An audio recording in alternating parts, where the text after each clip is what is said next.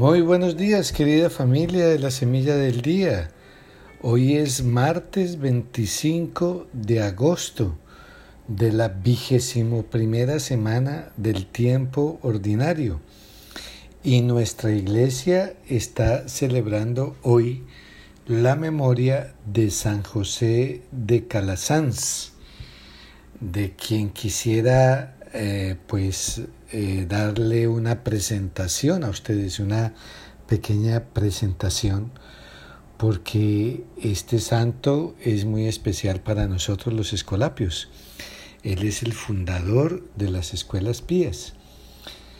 Y brevemente les voy a decir que él nació en España en 1557 eh, era el menor de ocho hermanos y una familia muy católica, de unas convicciones de fe muy sólidas y unos padres que le dieron eh, una buena educación y poco a poco fue surgiendo en él la vocación para ser sacerdote y completó todos sus estudios eh, llegando inclusive hasta el doctorado.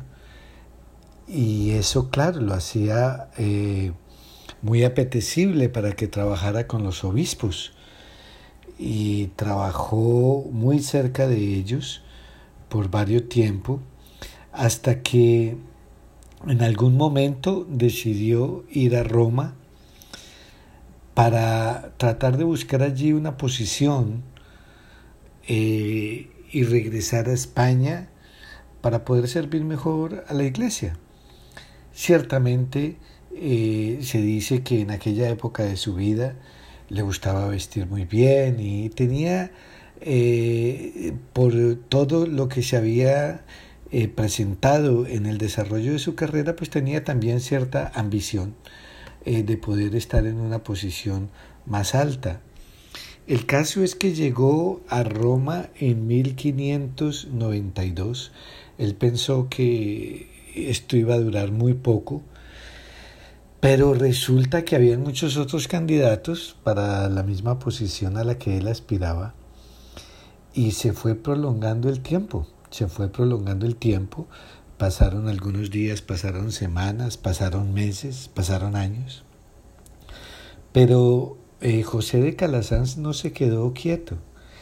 Él desde el comienzo comenzó a visitar a los pobres, se unió a varias cofradías, que son asociaciones de diferente tipo de ayuda, visitaba familias, oraba mucho y poco a poco, estando en Roma, comenzó a darse cuenta de una realidad de la cual quizás no había sido muy consciente antes y eh, se va dando cuenta de que los niños pobres no tienen acceso a la educación y termina pensando que es una gran injusticia y que hay que hacer algo al respecto.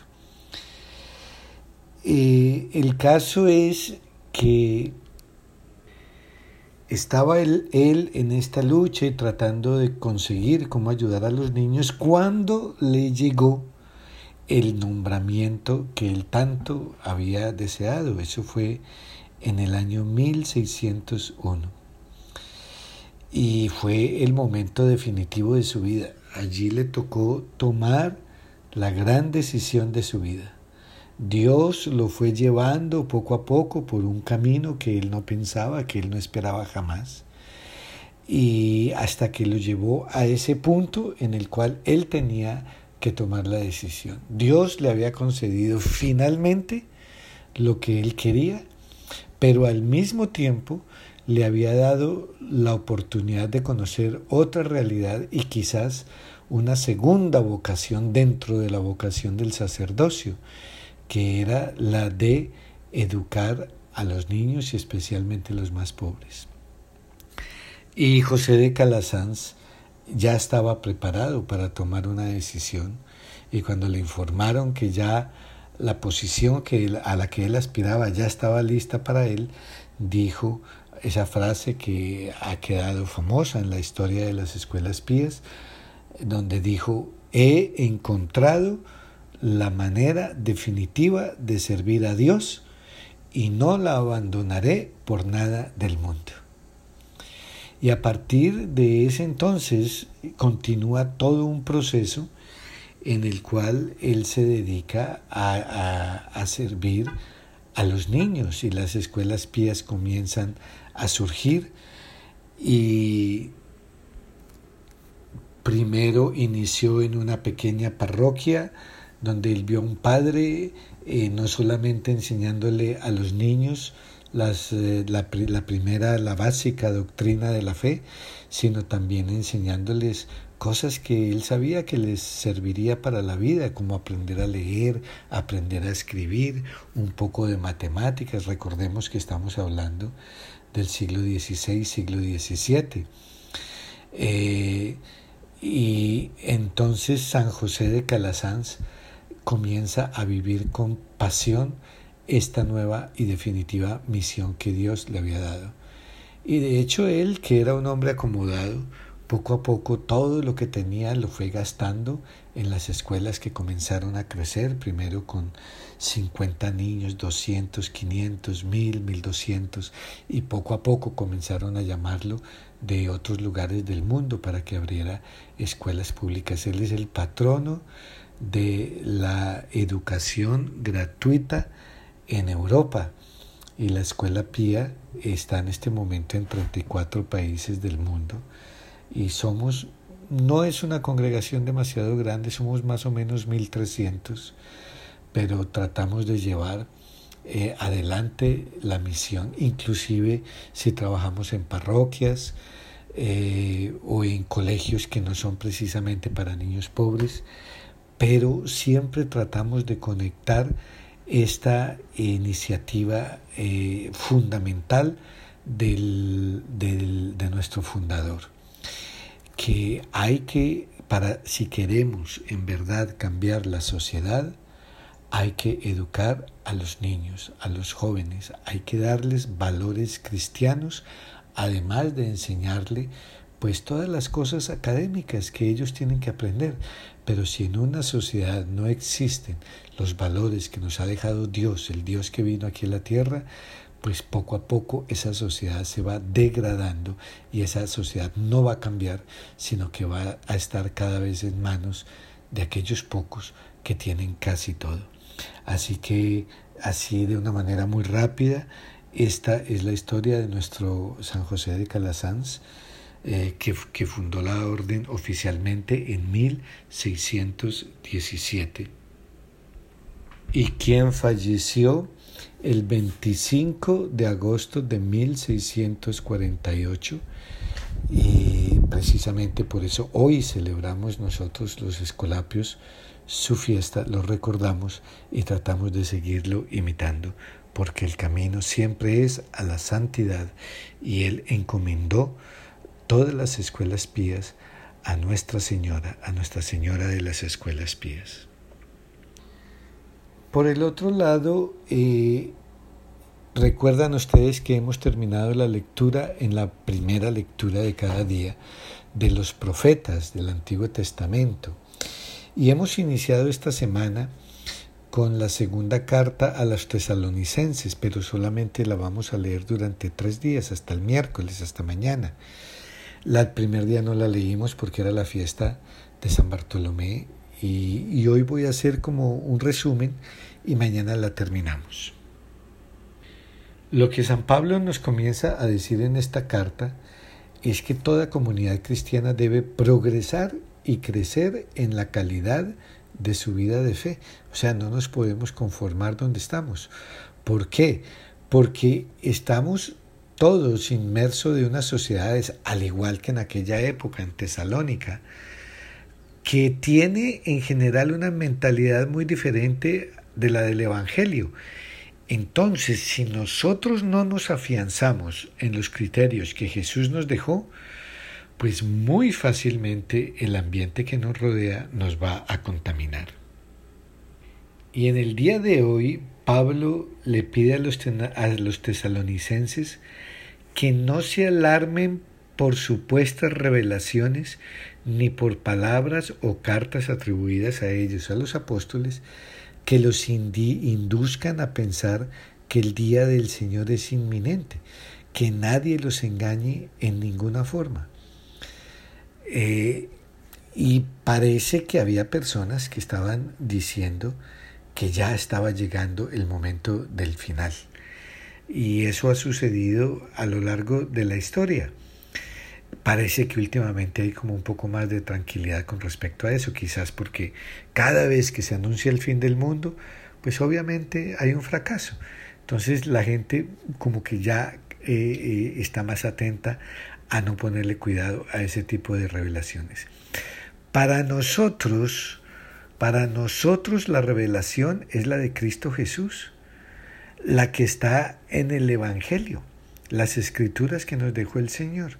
Ahí es donde nos ha hablado Dios y nos ha dicho todo lo que nos quería decir. Y el verdadero milagro es el cambio de corazón, la transformación de nuestras vidas. Así que nosotros no necesitamos andar buscando cuándo es el fin, porque lo que siempre nos recomienda eh, Pablo y Jesús nos lo dice obviamente a nosotros es que hay que estar preparados cada día de la vida.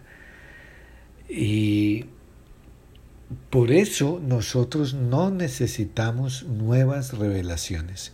Jesús es la alianza nueva y eterna. Así decimos cuando estamos haciendo la consagración del cáliz en la Eucaristía. Así que con relación al fin del mundo estamos simplemente en las manos de Dios. Jesús mismo en Mateo 25:13 nos lo dice, que no sabemos ni el día ni la hora. ¿Qué es lo que hay que hacer entonces? Pablo nos da un consejo. Manténganse firmes y conserven las tradiciones. Dios nos ha regalado un consuelo permanente y una gran esperanza, y nos da fuerzas para toda clase de palabras y de obras buenas. O sea, todavía tenemos mucho que hacer antes del final. Cuando llegue, llegará, pero mientras tanto dediquémonos a la obra del reino, dediquémonos a trabajar para el Señor, dediquémonos a, a servir y no tendremos que estar pensando en esas cosas. Que a veces ve uno que envían por el internet esas cadenas o cualquier cosa y la gente se asusta inmediatamente, comienza a mandársela a otras personas sin ni siquiera preguntar o tomarse la molestia de ver si eso es verdad o no.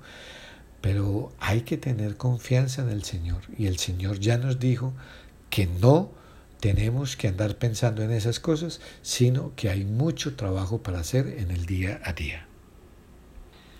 Lo que hay es que estar mirando hacia adelante. Eso nos ayuda a enderezar nuestro camino y nos da motivación para nuestro trabajo. No hay que andar con ansiedad ni con alarma.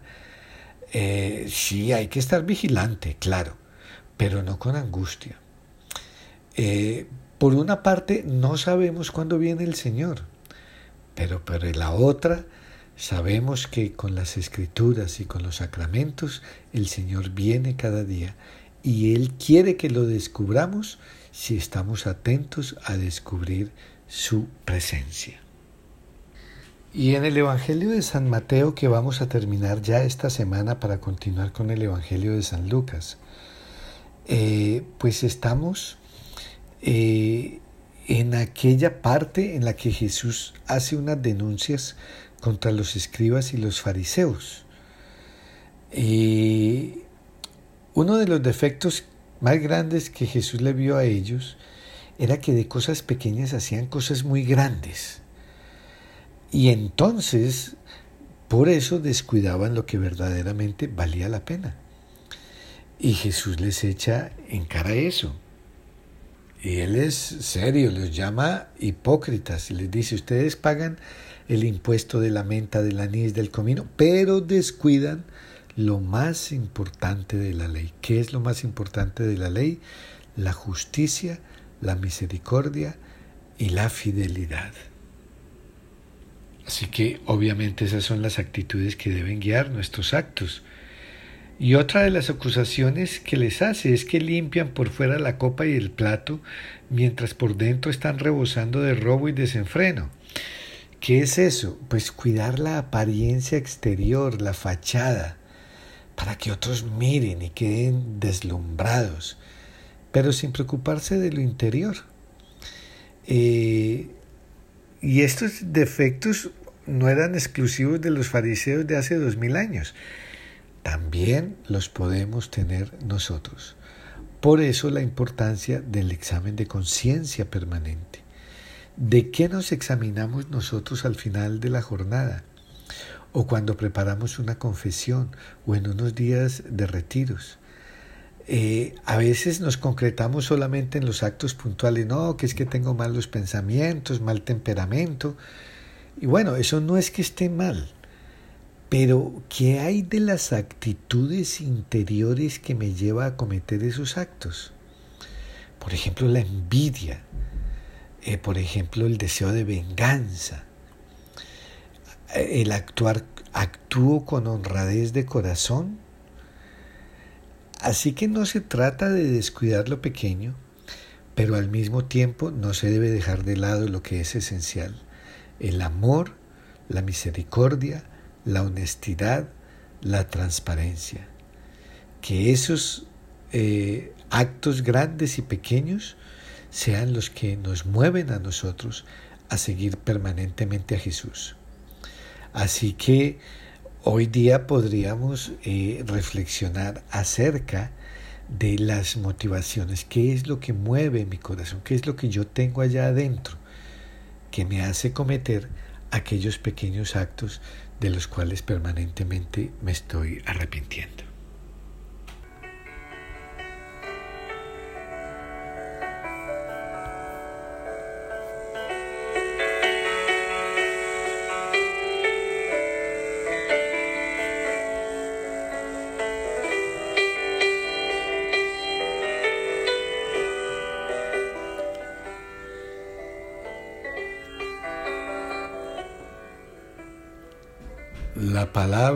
Dios es viva y eficaz y descubre los pensamientos e intenciones del corazón.